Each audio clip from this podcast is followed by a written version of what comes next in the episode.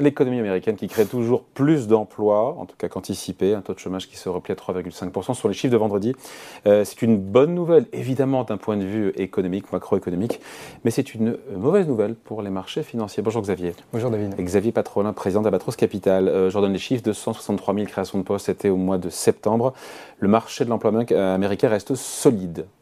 Et même si, même si, il faut dire que les créations d'emplois ralentissent. Quand on regarde le mois de, euh, le mois de juillet, 530 000 et quelques, 315 000 en août, 263 en septembre, ça se calme, mais ça ne se calme pas assez vite pour la Fed. Oui, il va falloir.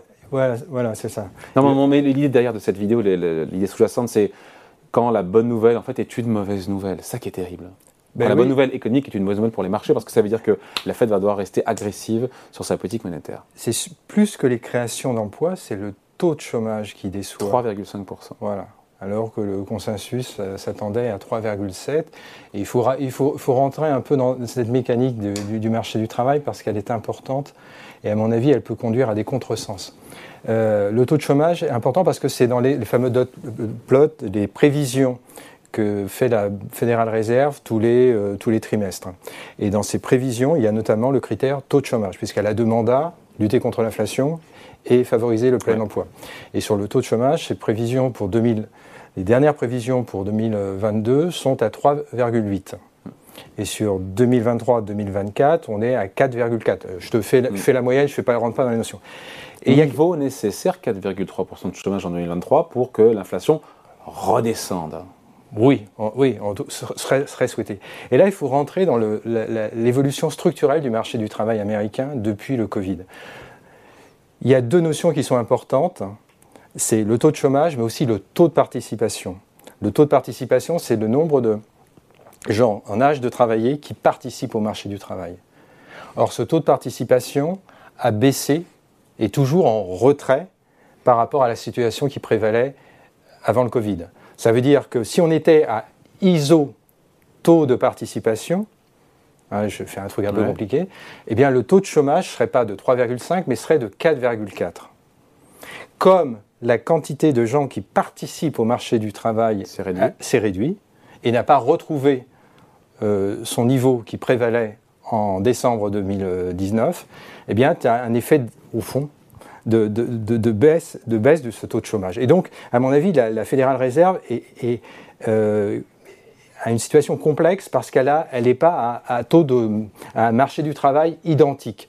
Il y a eu toute une série de mutations qui ont opéré au, moment du Covid. Euh, des gens qui sont sortis du marché du travail pour toute une série de raisons. Il y a probablement un peu de la démographie aussi, le vieillissement de la population.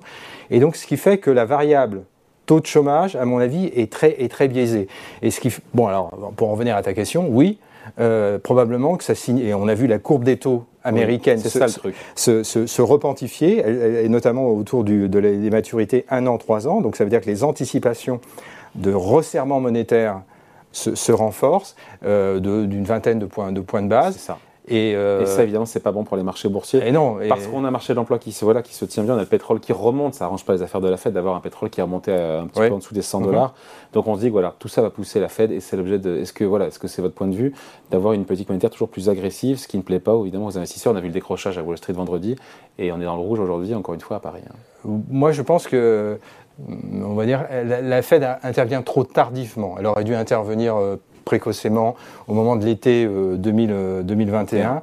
Euh, Donc elle est en retard, elle essaye de rattraper, de rattraper ce retard. Par contre, je ne suis pas sûr que, au fond, sa, politique monétaire ait un impact aussi vigoureux à brève échéance, puisqu'on on le sait tous, euh, l'impact monétaire, il met euh, globalement 9 à 18 mois hmm. pour vraiment diffuser dans l'économie. Et comme on a un taux de participation qui reste en deçà de la situation qui prévalait en 2019, ça se trouve, le taux de, le taux de chômage va continuer à, rester relativement bas, ce qui fait qu'on aura... Donc ça, confirme, ça confirme ce que les marchés ne veulent pas. Parce que les marchés, ils attendent eh quoi? Ils attendent ce moment où la Fed passera, aura un ton moins agressif, il y aura cette espèce de, pas de pause, mais d'inflexion.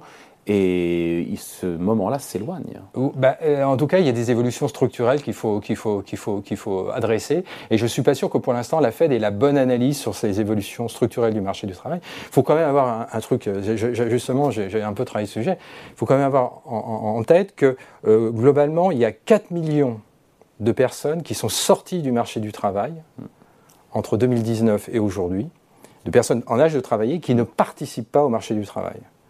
Donc c'est énorme. Hein, et donc s'ils reviennent ah ben s'ils reviennent, on, on, résout, on, résout, on, résout tous les, on résout tous les problèmes parce que le taux de participation va remonter. Donc il y aura moins de pénurie. Et, donc le, le taux, voilà, c'est ça probablement. Et donc on est dans cette situation-là. Est-ce que l'arme des taux est, la bonne et la bonne solution pour répondre à ces problèmes structurels, moi j'avoue que j'ai quelques doutes. Et donc je, crains qu'il y ait une forme d'inefficience et qu'à un moment la Fédérale Réserve soit dans un, espèce de corner, c'est-à-dire qu'elle monte ses taux, qu'elle provoque de l'instabilité financière, mais qu'au fond sur sa variable clé, qui est la principale, euh, les, deux, les, deux, variables clés, inflation et, bon, plein emploi, elle peut considérer qu'elle est au plein emploi, mais c'est un plein emploi un peu biaisé puisqu'il y a des, toute une série de 4 millions. 4 millions de personnes qui sont sorties du marché, hein, d'accord, qui ne participent On sait pourquoi d'ailleurs voilà, il doit y avoir toute une série d'études. Il y a probablement des gens qui ont, qui ont tiré des revenus euh, extra-salariaux, euh, si j'ose dire. Il y a un vieillissement démographique, hmm. donc qui fait qu'il y a des gens qui s'approchent de l'âge de la retraite et qui anticipent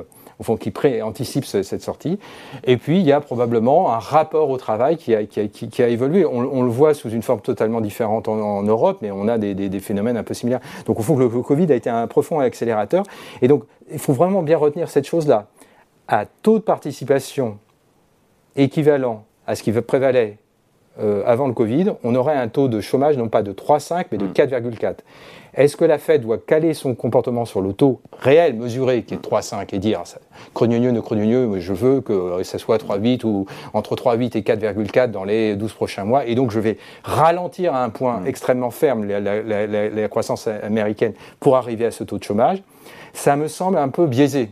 Je, crains qu'il y, ait, euh, y ait quelque chose qui est une analyse. Elle en prend le chemin. Quand même. en tout cas, elle en prend le chemin, et c'est la perception du marché, d'où le fait que. Euh, d'où le bah, fait que cette bonne nouvelle d'un point de vue économique se transforme. Et voilà, en bad, good news is bad news. Voilà. on est dans des mouvements de, de, reversing euh, actuellement. À l'explication signée Xavier Patrolin pour Albatros Capital. Merci Xavier. Salut.